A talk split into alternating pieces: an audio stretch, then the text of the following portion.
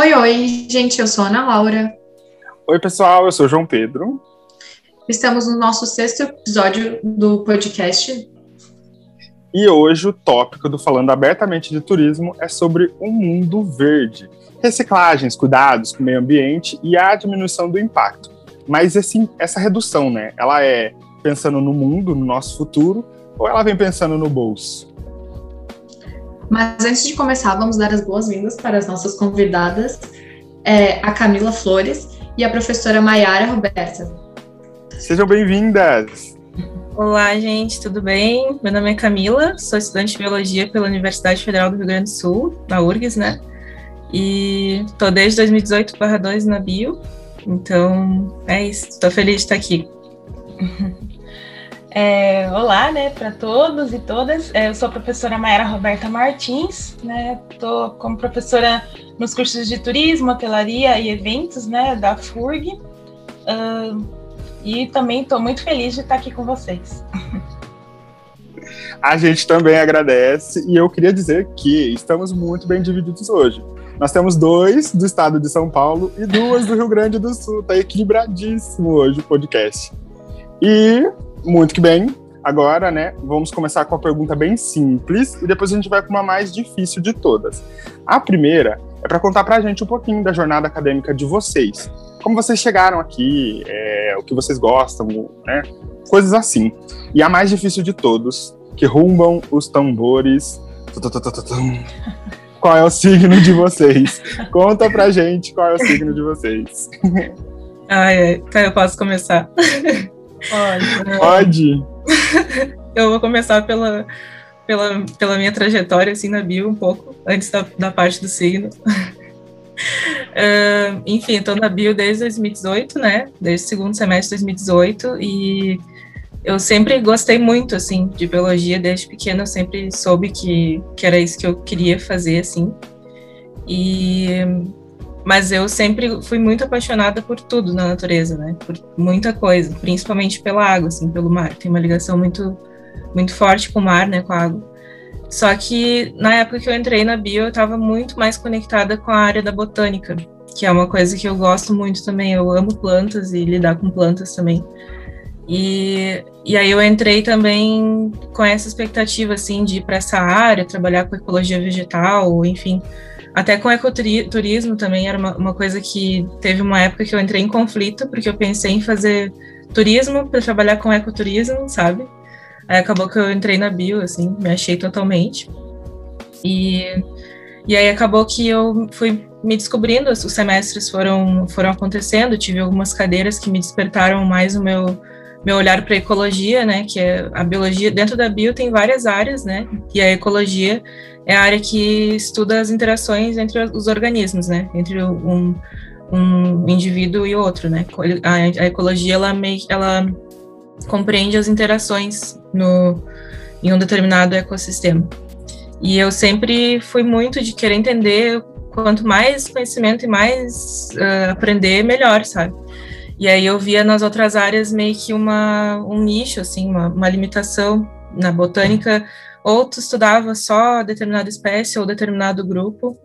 Aí na zoologia também, que é a área dos animais, né? Daí tu estuda só algum animal e tudo mais.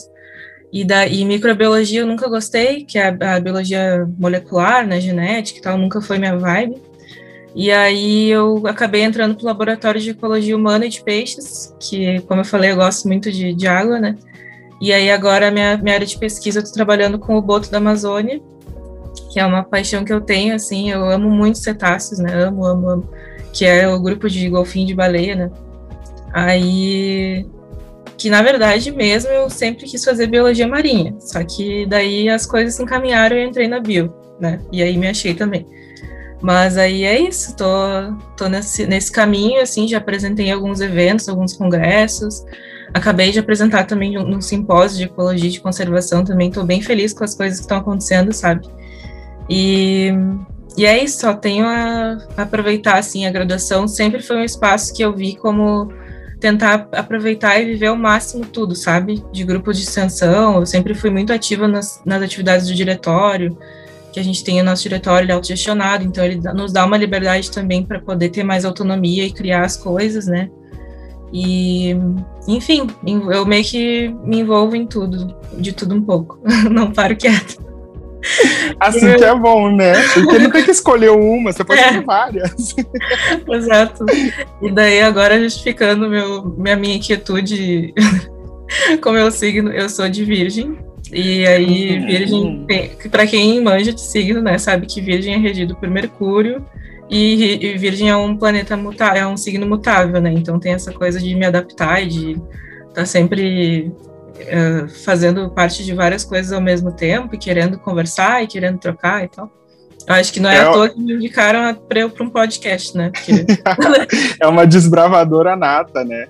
Quer estar tá ali, vamos aprender aqui, muito bom. Não, muito assim, ó, quem é Dora Aventureira no filo do pão, sabe? Deixou no chinelinho. É isso. Eu vou passar a palavra para Maiara.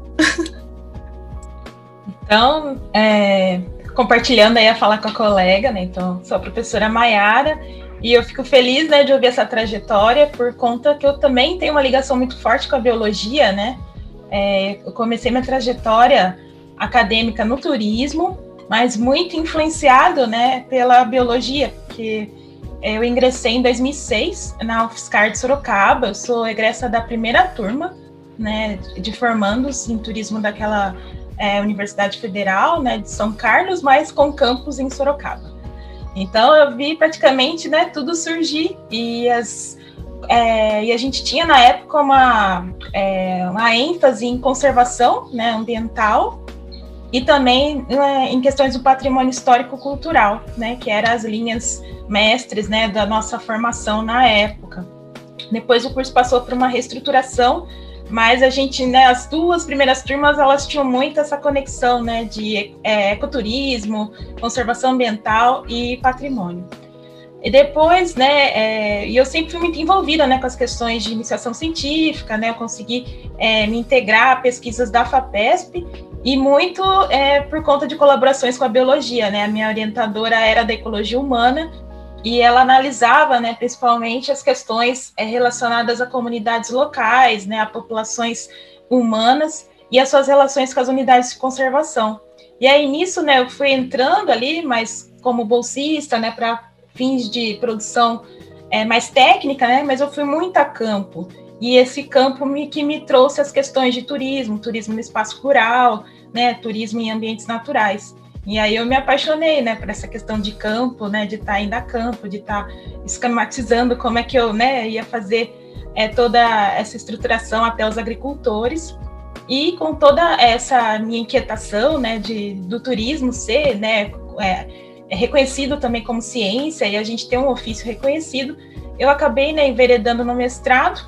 Então eu fui procurar né, os estudos aí no Rio Grande do Sul, aí eu iniciei no desenvolvimento rural da, da Universidade Federal do Rio Grande do Sul, né, na pós em desenvolvimento rural, que é dentro da Faculdade de Economia.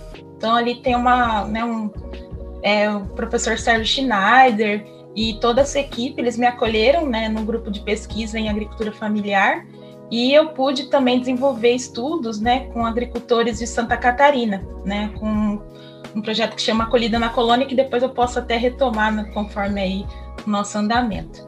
Uhum. E também foi muito legal né, essa interação toda com, com os agricultores, e aí acabei retomando, né, para São Paulo, né, um pouco porque eu também gostaria de né, fortalecer meus estudos nas área, na área ambiental. E o doutorado eu fiz, né, com a minha primeira orientadora, que ela era da UFSCar, mas passou para a Unicamp. E eu fui para a pós em Ambiente e Sociedade da Unicamp, que a gente chama também de NEPAN, né, que é o Núcleo de Pesquisas em Estudos Ambientais da Unicamp, onde eu trabalhei é, com a perspectiva de turismo de base comunitária, ali de comunidades do Vale do Ribeira, que é uma região né, com é, fragmentos de Mata Atlântica muito importantes né, no estado de São Paulo.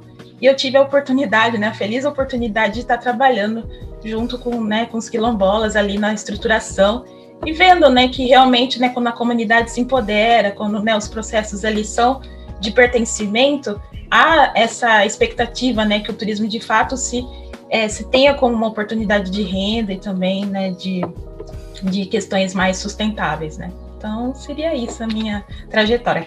E o meu signo é de escorpião, né, que, né, falam muito que vai muito para essa linha de, da pesquisa, da investigação, né? A gente fica ali cavucando, ah, mas o que está por trás daquilo, mas que, né, aquelas inquietações, a gente fica reflexiva, a gente né, tem muito essa perspectiva da investigação, né? Então seria isso.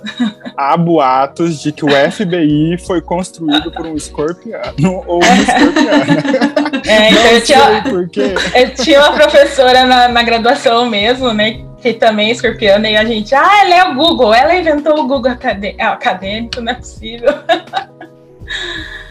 Ai.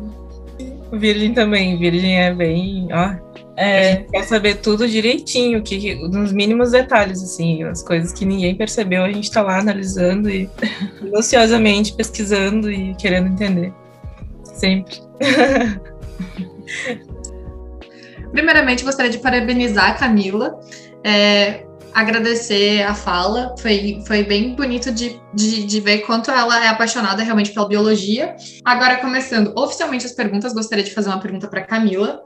É, no turismo existe uma multidisciplinariedade, a gente passa por diversas áreas do conhecimento e estuda um pouco de tudo. Portanto, eu gostaria de saber se na biologia também ocorre isso. Sim, uh, na verdade uh, existe. Uh, acho que nas próprias saídas de campo, assim, dependendo das, das saídas que a gente tem, a gente já consegue abraçar várias áreas diferentes. Uh, na, na bio da URGS, assim, o pessoal da botânica especificamente, né, que foi a primeira coisa que me veio, assim, na cabeça relacionada ao ecoturismo e tal, a gente faz muitas saídas em agrofloresta, né, e, e como, e como a, a Mayara trouxe também, né, essa questão da agricultura familiar, do conhecimento ecológico local, então, uh, tem, com, e com certeza tem como unir a questão do turismo com a questão da ecologia, da biologia, a gente sempre diz que é, que é preciso conhecer para preservar, né? As pessoas nunca sabem, nunca vão conseguir entender a importância de se ter uma unidade de conservação, de se ter um, um espaço destinado a preservar determinada espécie, ou mais de uma, né? Se não conhecerem, se não tiverem o acesso, se não forem e tal. E além das, uh, dessas vivências das próprias cadeiras, uh, como eu falei antes, a gente tem o nosso diretório também, que ele muitos anos já uh, vem nesse, nesse, formato, nesse formato de, autogestão, de autogestão, né? E isso nos dá muita possibilidade. A gente é, eu tenho muito orgulho de dizer que eu faço parte, sabe, disso, porque são coisas grandiosas, assim, que, que saem do nosso diretório, que é o DAIB, né, o Diretório Acadêmico do Instituto de Biociência. E, nossa, a gente, antes da pandemia, todo semestre, assim, sagrado, todo semestre, isso já vem de muitos anos, que a gente faz o, o, trote consciente, né, que a gente chama, que é um acampamento que a gente recebe os bichos e daí oferece atividades de educação ambiental, oficina na área de biologia. Daí, logo quando, quando eu entrei na Bio, foi muito massa que eu entrei e estava tendo um movimento para construir o EREB, que é o Encontro Regional de Estudantes de Biologia, né? Tem o ENEB, que é o nosso encontro nacional, e o EREB, né, que é o regional. Daí esse regional é extremo sul, daí são estudantes de biologia uh, do, do, Paraná, Santa Catarina e Rio Grande do Sul. E nesses encontros também, nossa, acontece muita troca, assim, com toda a comunidade. E aí, quando eu entrei na biologia, uh, em 2018, ia ter o EREB aqui, a cada três anos é aqui no Rio Grande do Sul, né? E aí, estava tendo uma movimentação para acontecer o EREB dentro de uma unidade de conservação, que foi o Parque Estadual de Itapuã que é uma unidade de conservação que, assim como várias outras unidades de conservação, que tem muitos conflitos com a comunidade, porque o que, que acontece? Quando as pessoas, ah, quando se é, é criada uma unidade de conservação, né, uma área protegida, muitas vezes aquela área protegida ela está dentro de um contexto socioambiental meio complicado, assim, né? As pessoas ocupam a área, daí tu tem que expulsar as pessoas, tem que indenizar e tal, tem que tirar as pessoas das suas casas para proteger aquele, aquele espaço, né? E isso aconteceu na, na, década de 70, assim, não sei se vocês conhecem José Lutzenberger, que era um ambientalista muito uh, famoso na época, até hoje ele é muito famoso, assim, para a galera que é da ecologia e tal. E ele que, junto com o pessoal do Odaíbe, da URGS, na época também puxou essa movimentação, e aí as coisas foram acontecendo, o pessoal uh, conseguiu decretar, junto com o pessoal da CLEPEI, que é o pessoal lá do, do, de Itapuã, que, junto com o pessoal da Bio, né, do diretório, Ah, enfim, são várias, são várias histórias, vários uh, atores uh, socia sociais, atores sociais, ah, não sei se é essa palavra, mas enfim, uh, peças importantes, pessoas importantes junto com os estudantes, junto com a comunidade, mais os guaranis também, que tem uma comunidade indígena lá em Itapuã, com os pescadores e tal. E aí acabou que aconteceu esse, esse, decreto do parque e ficou essa ferida, né, aberta assim do parque e tal. As pessoas até hoje não entendem. E aí teve o EREB, que foi esse encontro, que foi o primeiro EREB dentro de uma unidade de conservação que a gente fez lá e que a gente conseguiu fa facilitar uma fez uma ponte, facilitou um, uma conversa, uma troca entre esse, essas, esses grupos, né, que até então estavam assim nessa lacuna com esse conflito aí de anos o parque ele não era aberto desde. Uh, e fazia mais de 20 anos que ninguém acampava lá embaixo, nem podia, então foi alta movimentação. Então, esse eu acho que é um dos exemplos mais bonitos, assim, que eu pensei também, além das questões de saída de campo, mas é o que a gente faz, o trote consciente, né? O último trote consciente que aconteceu antes da pandemia foi lá no assentamento Apolônio de Carvalho, que era aqui em Adorado do Sul, né? Que era onde queriam construir a mina Guaíba. Daí a gente também foi lá, ocupou e tal, e se integrou com a comunidade local. E daí não é simplesmente chegar no lugar, assim, do nada. A gente sempre chega meses antes do, do ah, o acampamento a gente meio que prevê para acontecer em outubro, que foi quando aconteceu, né, no Dia das Crianças. Aí, sei lá, em junho a gente já estava indo lá, sabe? Se possível, mais antes ainda, que daí a gente faz toda uma movimentação, a gente faz mutirão de bioconstrução também, de, a gente faz plantio de mudas nas comunidades, é muito legal. E isso também é o ecoturismo, né? Isso também é mostrar para as pessoas a importância de se preservar, de conhecer, estar tá num lugar, conhecer aquele espaço, né? E também gerar renda, assim, porque não, não é o objetivo do trote, óbvio, mas eu digo em outros contextos, assim, né? Unir a biologia, a ecologia, enfim, a importância de se preservar, mas ao mesmo tempo gerando renda, né, para as pessoas que estão ali, porque não tem como a gente negar, a gente existe, a gente é uma espécie, o ser humano existe, né? A gente está aqui e, e, a gente, o que a gente pode fazer, então, é, já que a gente está aqui ocupando esse espaço, então é pensar em maneiras mais alternativas e menos gerar um, um impacto menor, assim, né? O quanto a gente puder reduzir então, isso eu acho que é uma das coisas que mais que eu mais gosto, assim, desde que entrei na biologia, a quantidade de lugares que eu conheci e a própria agroecologia também, né? Eu tinha esquecido de falar, mas eu também participo de um grupo de agroecologia com o pessoal da, da agronomia da URGS, o VAIA, que ah, são vários movimentos paralelos, assim, que eu vou só agregando, assim, né? E aí, é, no final das contas, é isso que conta, né? A graduação, ela é uma parte, mas o o que faz a gente ser uh, o melhor profissional ou melhor pessoa, sei lá, o melhor ser humano é essas experiências por fora, né? E a gente sempre tem que buscar, sempre tem que buscar aprender, tanto no turismo quanto na biologia, né? Eu acho que, enfim, não sei, tentei resumir muito, resumir. Mas não, muito. eu acho que foi muito bom, pontual, porque quando eu entrei na faculdade, a, uma professora que participava num grupo de pesquisa, ela chegou e falou assim: olha, esse momento aqui não se prenda só ao turismo. Toda e qualquer oportunidade que você tiver é uma oportunidade de aprender. E é isso, né? Tem gente que acredita que a Terra é plana, tem gente que acredita em conspiração. Eu acredito que todas as áreas elas se conectam independente daquilo que a gente precisa, né? A gente consegue puxar um ganchinho daqui, puxa um ganchinho de lá, resulta naquela lá, vai trazendo e são reflexos, né? O conhecimento ele é amplo, ele vai além só de, sei lá, medicina, engenharia. O conhecimento é, é muito maior que isso, né? É, são muitas áreas. E trazendo para a professora Maiara, que tem um, um, um, histórico assim, ó, que eu, eu falo que é admirável, porque comprova isso, né? Ela saiu do turismo, ela foi para uma outra área, depois ela encaixou em outra, e hoje ela consegue unir todas essas em uma mesma parte, né? Então, você acredita que, com base nessa formação, né? Nesses passinhos que você foi dando, um pouco em cada parte, é, entendendo o desenvolvimento, por exemplo, do turismo rural no Rio Grande do Sul, você acredita que isso, esse apoio, ele promove um cuidado com o meio ambiente ou apenas ele segmenta esse tipo de turismo?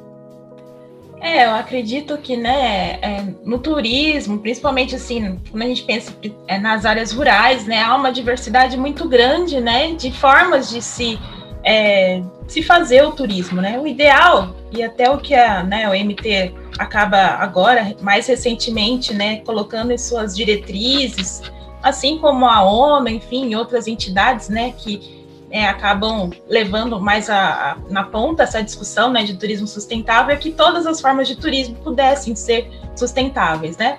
Mas como isso né, realmente é bem utópico, e na verdade a gente tenta fazer pequenas ações, né? E que cada vez mais é, né, se conheça mais sobre meio ambiente, se conheça mais sobre sustentabilidade. Então é um trabalho formiguinha mesmo, é um trabalho né, de educação, né, tanto de base como também né, das pessoas que vão acabando se envolvendo nos coletivos, que querem, ah, como é que eu vou fazer o turismo né, aqui na minha região?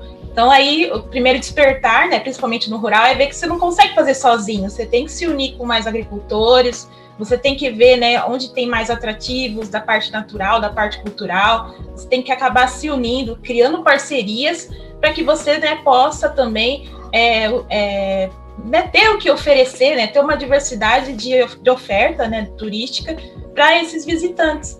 Né, e principalmente, né, é, por exemplo, indo mais para a questão do ecoturismo, o ecoturista ele tem mais essa percepção mais assim, né, avivada, né, do movimento. Já, né, quem vai para os segmentos mais de rural, tem muita segmentação realmente, né, porque tem desde hotel fazenda, né, nas áreas rurais, então tem desde é, é, pousadas, então há uma diversidade maior então, né, isso vai depender é, normalmente, né, se há um grupo, por exemplo, organizado, né, então eu já vi experiências de assentamentos rurais, já vi experiências de agricultores ecológicos, é, tem as experiências pontuais, né, de quem tem um pouco mais de capital, né, para isso, que são os grandes empreendimentos.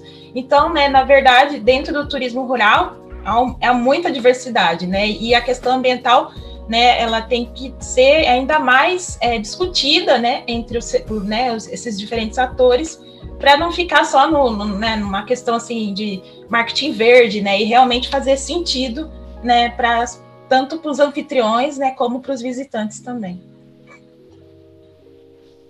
É uma atividade de impacto, né? É uhum. mais do que falar assim, oi, eu sou verde, tipo, litros de água jogado fora no banho das pessoas.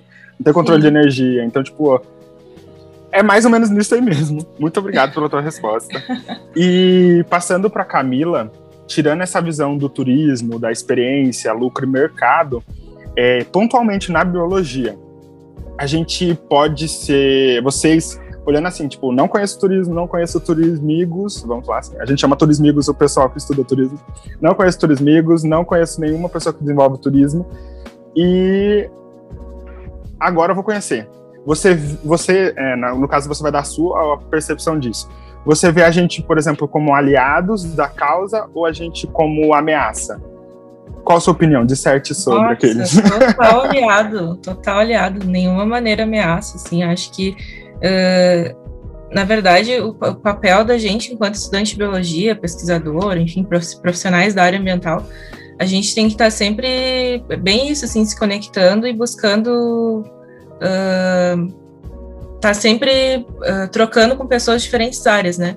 Porque as pessoas têm muito essa visão de que só o biólogo é que faz essa parte de educar ambientalmente, só o biólogo tem que se importar com a questão do lixo, com o consumo de carne, com o consumo de água, sei lá, sabe? Questões ambientais, assim, as pessoas têm uma visão muito fechada.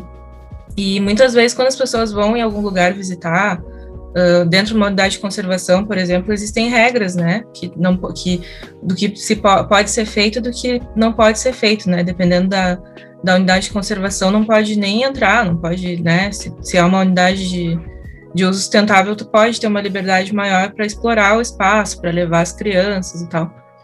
E, e acho que a, só tem que a gente só tem que estar, tá, eu, eu pessoalmente vejo assim que a gente tem, eu Uh, e todo, todo mundo que é da biologia, a gente, a gente é que tem que dar espaço, porque a gente na faculdade, a gente tem muito acesso a vários conhecimentos sobre uh, como a natureza se comporta, por que, que as coisas funcionam de X ou Y maneira, por que, que é importante preservar tal espécie, porque daí tal espécie, preservando tal espécie, ela vai ter um impacto na outra, que vai ter na outra, na outra, na outra. E muitas vezes as pessoas que não fazem biologia, ou enfim, que não tem, não, não necessariamente que faça biologia, mas a pessoa que não tem um olhar mais atento à natureza, né? não tem, não percebe às vezes essas sutilezas assim que muita coisa acontece. A gente não consegue ver, mas tem, tem muita vida no, na nossa volta. Dentro da gente mesmo, tem vários micro-organismos aqui que a gente é a casa deles, sabe? Então, eu vejo que o nosso papel nesse, uh, nesse contexto do ecoturismo é esse, assim, de também fazer essa parceria, mas de estar sempre atrás, de, uh, de salientar a importância de, de se ocupar esses espaços, mas com consciência, né? Ontem foi o Dia da Terra, então também é uma outra questão para a gente parar e refletir, ver todo essa, esse contexto de pandemia que a gente está, pensar, pensar na, em que maneiras que a gente, que, que, como é que a gente está ocupando a Terra, né? O que, que a gente quer semear, o que, que a gente já plantou, o que, que a gente já está colhendo, né? Então pensar sempre nisso, né? Nessas uniões, assim, eu, eu pessoalmente sempre gostei muito de ter essas trocas entre os cursos. Eu acho que eu, eu não consigo. Eu sou uma pessoa muito inquieta, como eu falei. sou de virgem. então eu sou muito inquieta. Eu não consigo ficar só num grupo, sabe? Sempre foi uma dificuldade para mim. Eu fico só permeando e, e, circulando e trocando ao máximo. Assim, eu acho que a gente só tem a crescer. E aí me já me envolvi com o pessoal da geografia, com o pessoal da agronomia, sabe? Até da filosofia, história, das sociais, tipo assim, ó, quanto mais puder, eu acho que essa é a dica também, sabe, pra galera da bio que tá entrando agora, ou para pros que, até para quem, quem já tá na biologia, assim, que eu vejo que tem muitos colegas que falam, ai, Camila, como tu te envolve, que legal, não sei o quê, e as pessoas não fazem, sabe, as pessoas têm medo, ou se auto-sabotam, sei lá, ficam pensando muito, não agem, sabe, e eu acho que esse é o momento de agir, assim, eu acho que esse ano de 2020, 2020 agora também 2021, né, a gente ainda está na pandemia e acho que já passou da hora, a gente já está atrasado, a gente já está correndo atrás do relógio, entendeu? Já, já passou da hora de agir, a gente tem que parar de pensar e começar a agir. E começar a se integrar, começar a, a se conectar com as pessoas e passar adiante essas consciências aí, plantar a luz, né? Porque se, se a natureza não estiver aqui, a gente não vai ter como viver, nem, nem poder sobreviver dela, né? Tirar o sustento, enfim. Então acho que essa, enfim, essa é a minha fala. A minha pergunta vai para Mayara. Mesmo que a gente tente é, controlar o consumo, a poluição, a gente sabe que é difícil reduzir 100%. Então, eu gostaria de saber se tu consegue listar é, os impactos, tanto positivos quanto negativos, do ecoturismo. Bem, listar todos os impactos assim de uma vez eu não consigo, mas eu vou, né, vou pontuar alguns, né? Ah, principalmente os, tem né, a questão social, né, que né, tratar de ecoturismo, né, principalmente nas comunidades, né, vai demandar é, que essa comunidade esteja aberta, né, para receber esse tipo de visitante é ao mesmo tempo que né, eu, vi, eu vi em muitas comunidades os próprios anfitriões, né, os próprios, por exemplo, quilombolas, serem né, é, os monitores ambientais, então eles se apropriando, né, tipo, agregando o conhecimento que eles têm, né, todo ancestral, né, e do território, junto com os conhecimentos técnicos, né, principalmente do pessoal ali que lida com as unidades de conservação, né, eu tenho muita experiência aqui do estado de São Paulo, que houve essas trocas, né, nesse sentido justamente, né, de minimizar esses impactos, né, então da, dessas comunidades estarem ativas, né, e participando, né, dessa questão do envolvimento com o ecoturismo. É, tem a parte, né, toda também relacionado à, à questão, né, do, do, da capacidade de carga, né, dos ambientes, né, então se pensar também, né, os limites, né, porque tem um impacto nas trilhas, né, então há todo, né, um envolvimento também do, do pessoal de estar tá monitorando as trilhas, de estar, tá, né? Então há cálculos, há toda né, uma, é, uma questão de gerenciamento né, dessas visitações, principalmente nas unidades de conservação, para tentar né, fazer com que o ecoturismo seja feito assim de forma que não é, descaracterize né, do objetivo dessas unidades e dos entornos também dessas unidades, né, quando tem ali ações de ecoturismo, também tem que se ter essa preocupação. Então, né, tem a questão social, tem a questão de impacto né, no próprio ambiente ali com relação aos recursos, uh, tem a questão do lixo, né, então de sempre estar tá, é, que os, os, turistas, né, eles é, recolham né, o seu próprio lixo, que não, né, que não tenha essa é, espalhe pelo ambiente, então tem que sempre estar tá conscientizando.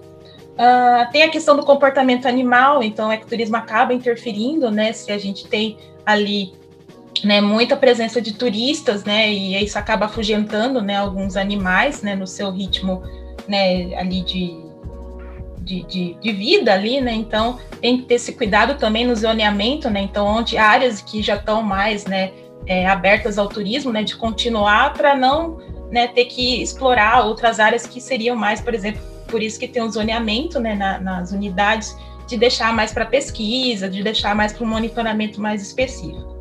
Uh, falei, ah, a questão da qualidade do atendimento ao turista, né, também, que é importante, acho que por isso que, né, acho que a, a união de turismo e biologia é importante, é, nesse sentido, né? A gente vê muito, né, a galera da biologia muito com essa questão bem técnica, né, nas unidades de conservação, mas que eu acho que o pessoal do turismo ele pode ajudar muito nessa questão da qualidade, né, do atendimento ao turista, né, de estar desde a recepção, da hospitalidade ali, né, lidando com esses visitantes, de estar conscientizando também o pessoal quando adentra, né, nesses espaços que precisam ser protegidos e como, né, a colega falou, tem as regras específicas e isso precisa ser passado, né? Então tem essa infinidade de, é, de né, possibilidades em termos de, de controle dos impactos, tá? É, que eu, é bem isso, assim, eu vejo que o óbvio, o óbvio para nós também precisa ser dito, né? Para nós, e muitas vezes as pessoas acham que não precisa, né? Ah, entra numa unidade de conservação e acha que não precisa falar as regras e tal.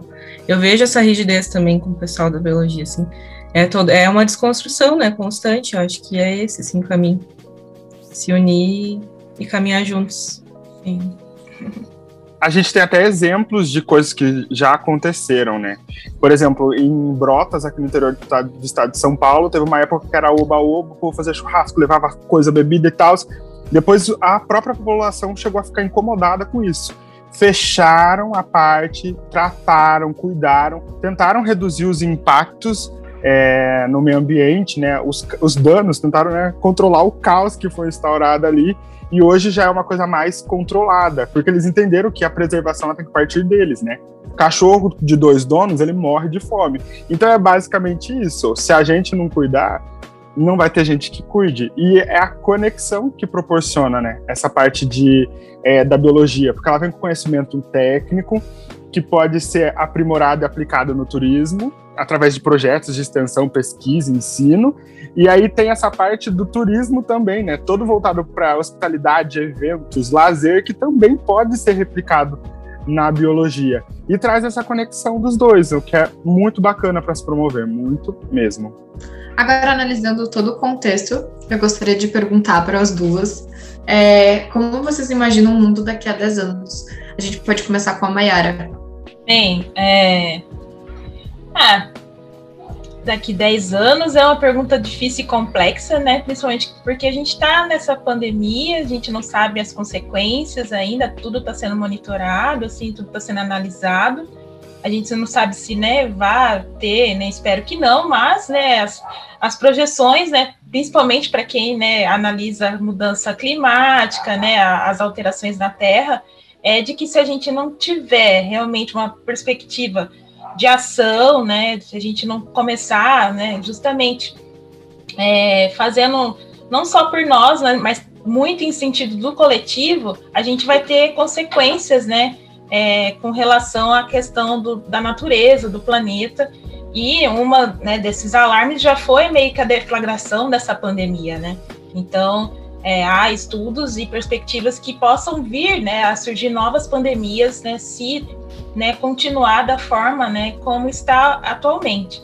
Então, a nossa preocupação né, daqui a 10 anos é justamente né, de se avançar nesse debate né, de sustentabilidade, nesse debate, a gente está até né, vendo né, as consequências desse, é, dos debates né, dos líderes né, com relação a isso, né, aos acordos, então que realmente né, as nações né, possam realmente fazer é, que as, as ações efetivamente, né, para redução de emissão de poluentes e todas as outras, né, é, é, consequências possam ser realmente é, realizadas, né, e que a gente localmente também, né, comece a se organizar e ter essa perspectiva também, né, de mudança de atitudes, de que, né, a gente viu, né, como uma, algo que aconteceu lá na China, algo que aconteceu nos Estados Unidos, na Europa, deflaga aqui também. Então a gente vê como a gente está globalizado, né? Quanto que a gente precisa um dos outros e que nesse sentido é a gente tem que também tomar nossas atitudes individuais também muito em relação ao respeito, né, com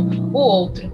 Então é, né, eu imagino que assim, eu, eu quero ser positiva, mas tem aquele lado, né, que a gente sempre tem que analisar os dois lados, e essa perspectiva, né, na ciência sempre a gente, né, tem que ver eh, todos os parâmetros é, com cautela, né, então eu espero, assim, que a gente tenha é, realmente uma mudança, mas como a gente tem uma diversidade de, de, de, de, de problemas, né, uma diversidade de grupos, e toda, né, constantes embates, né, entre diversas visões, a gente sabe que, né, é, é muito difícil, né, a gente ter uma perspectiva totalmente positiva e também totalmente negativa, né, mas que é, que se, apro né, se aprofunde os debates, né, que se aprofunde essas tendências, né, que coisas é, realmente possam né, se deflagrar, principalmente mais nessa questão ambiental, né, principalmente como consequências né, de, dessa base, né, dos sistemas ecológicos e tudo mais.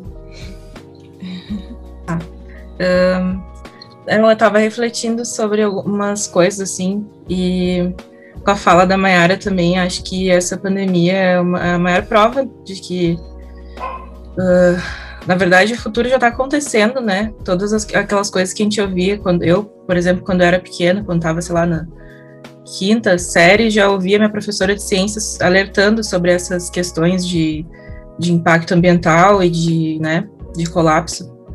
E aí eu estava pensando também sobre é, a minha perspectiva, eu sempre tento ser o mais positivista assim possível, mesmo diante de tudo, assim, né? E aí a minha o que eu espero, na verdade, não é o que eu, o que eu vejo, não, não sei, sabe, se seria mas eu tenho muita esperança de que tudo isso tenha trazido pelo menos um mínimo de lição, assim, de que a gente é um, é, é, é um, mas a gente é o todo, a gente está tudo conectado, a gente é uma rede, né? Não é na, na natureza nada funciona de maneira isolada, nada é estático, é tudo tá tudo se movendo, tá tudo conectado. E aí a reflexão estava refletindo sobre a, a, alternativa da permacultura, né, da agroecologia, que é uma esperança que eu tenho, que, que o mundo que o mundo se, cada vez mais procure essas, é, essas alternativas, esses meios mais, quanto mais sustentável a gente viver, né, sem depender de um sistema capitalista fechado, porque o capitalismo é isso, não tem como a gente negar, ele está sempre produzindo e pensando no lucro, no lucro, e doa quem doer, não interessa as pessoas, não interessa a natureza, e aí estava refletindo sobre isso, assim, sobre esses futuros possíveis, né, e tem um, um ambientalista que ele é famoso, que ele foi um dos principais fundadores da, da agroecologia, que é o é David Holmgreen, o nome dele. E ele, ele é um dos principais criador, criadores da permacultura, né? Que a permacultura é essa é a união da é, é a gente pensar em maneiras de, de, de, estar na natureza e fazer parte uh, ocupando, né? Mas também gerando o menor impacto possível. Daí, dentro da permacultura, tem a bioconstrução, né, que são métodos de, de arquitetura e de construção mais sustentável, uh, uh, tem a agroecologia e tudo mais.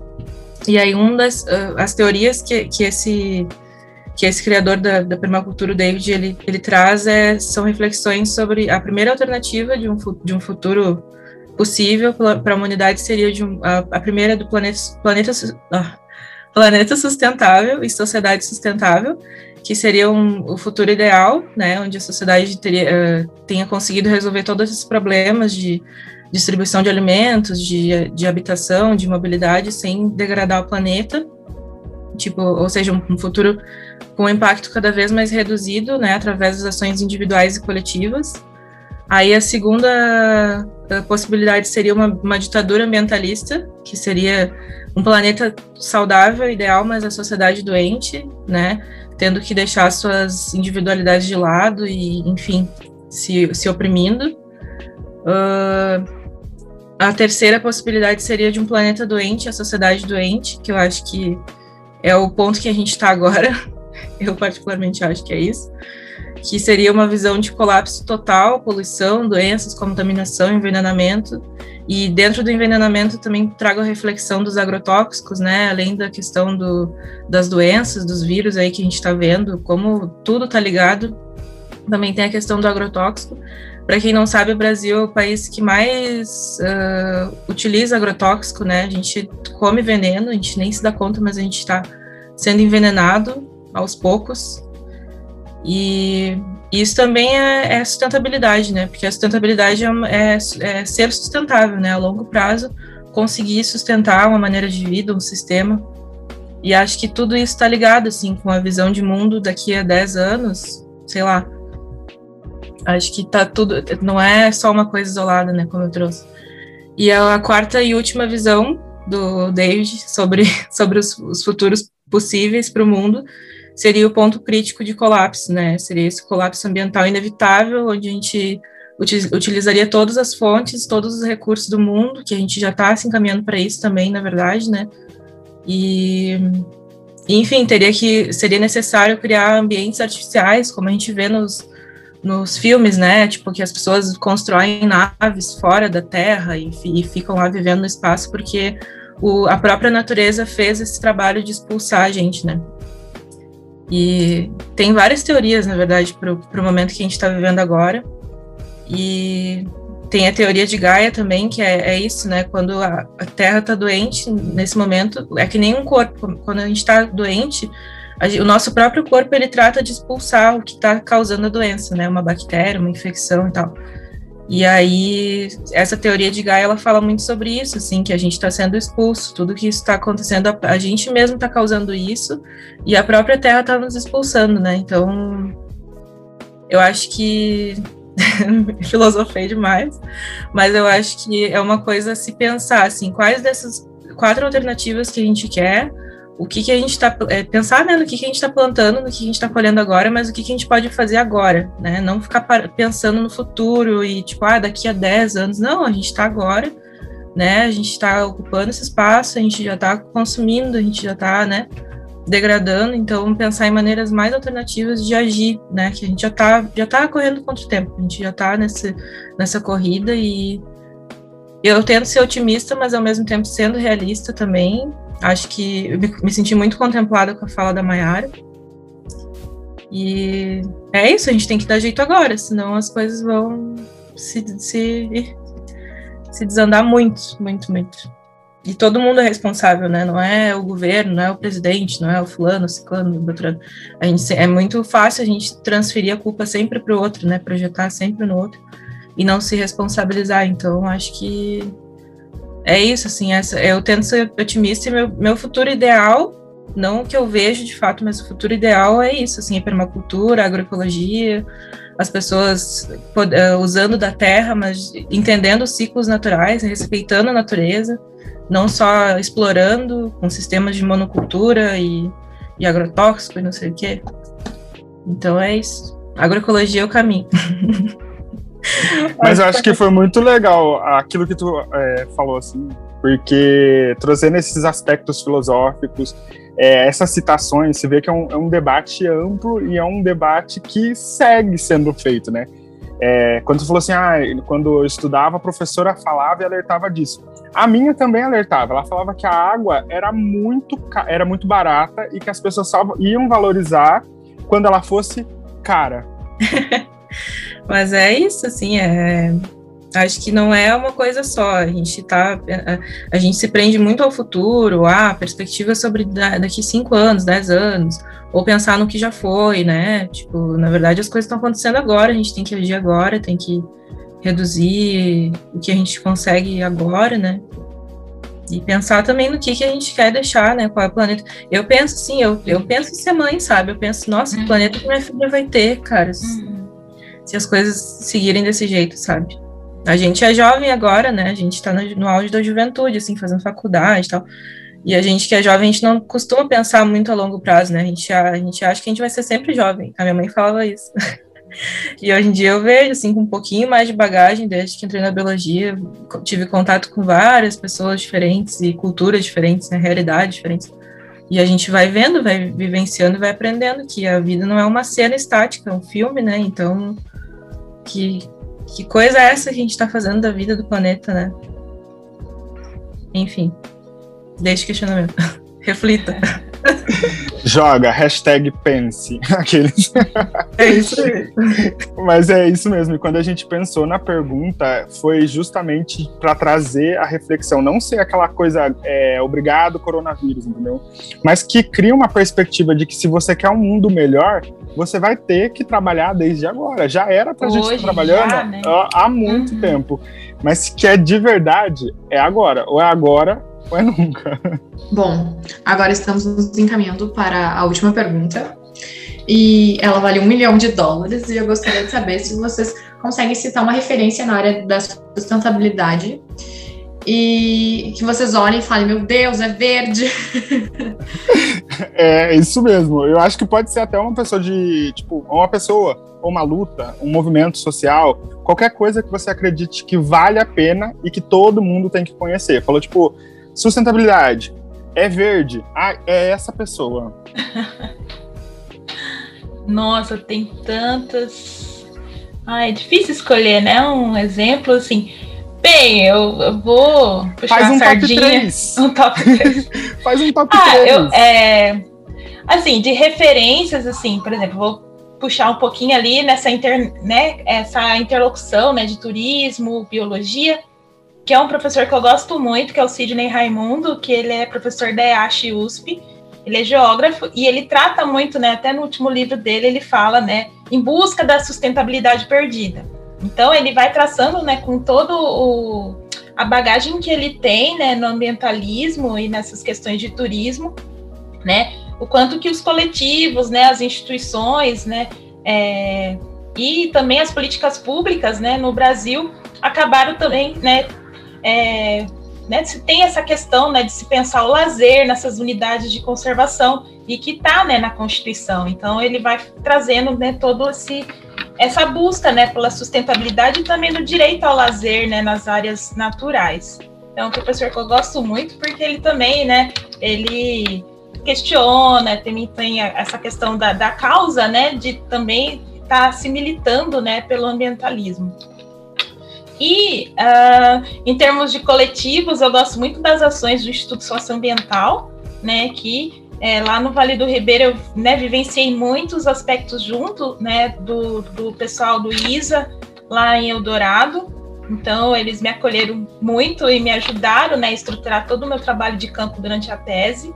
E justamente é isso, né? Aquele trabalho, eles é, acabam ajudando né, os agricultores, lidando também com questões políticas de embate, né, porque são ambientalistas mesmo, assim, né, vamos dizer que vão à luta, que estão atrás dos coletivos, que viabilizam né, as cadeias produtivas locais, é, rede de sementes, é, né, eu vi muitas experiências dessa questão das sementes, né, que eles estão é, lutando tanto no Xingu como ali no Vale do Ribeira, e as experiências, né, dessas próprias comunidades do Vale do Ribeira ali em São Paulo, né, e também na, na, região de Ubatuba, ali tem várias comunidades remanescentes de quilombos, né, que eles tentam justamente, né, a partir dessa perspectiva, né, de turismo de base comunitária, né, e de um maior monitoramento por parte das comunidades, né, trazer a discussão do turismo para um ponto de vista que é político, que é institucional, de que eles têm que é, também fazer parte, né, não somente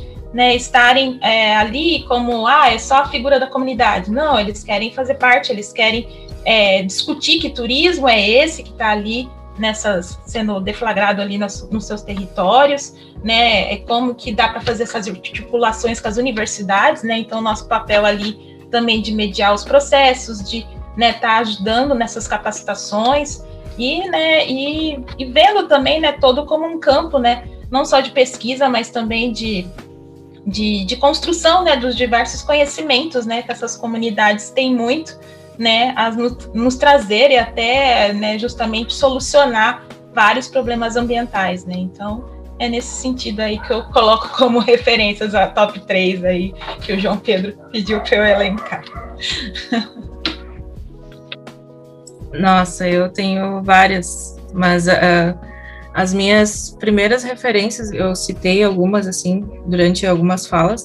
Uh, José Luxemburger, que ele era uh, um ambientalista muito importante, ele foi e ainda é muito importante. Para quem não sabe, ele, é, ele nasceu aqui em Porto Alegre, né? E ele é, se formou em engenharia agrônoma pela URGS em, em, na década de 50, acho. E aí uh, ele foi um ativista muito importante. Inclusive a, a Agapan, né, que é a Associação Gaúcha de Proteção Ambiental, ele foi um dos que puxou e ajudou a fundar esse movimento, né? Uh, na, a, na época que foi fundada em, nos anos 70, foi ele que ajudou também, até hoje a Agapan existe.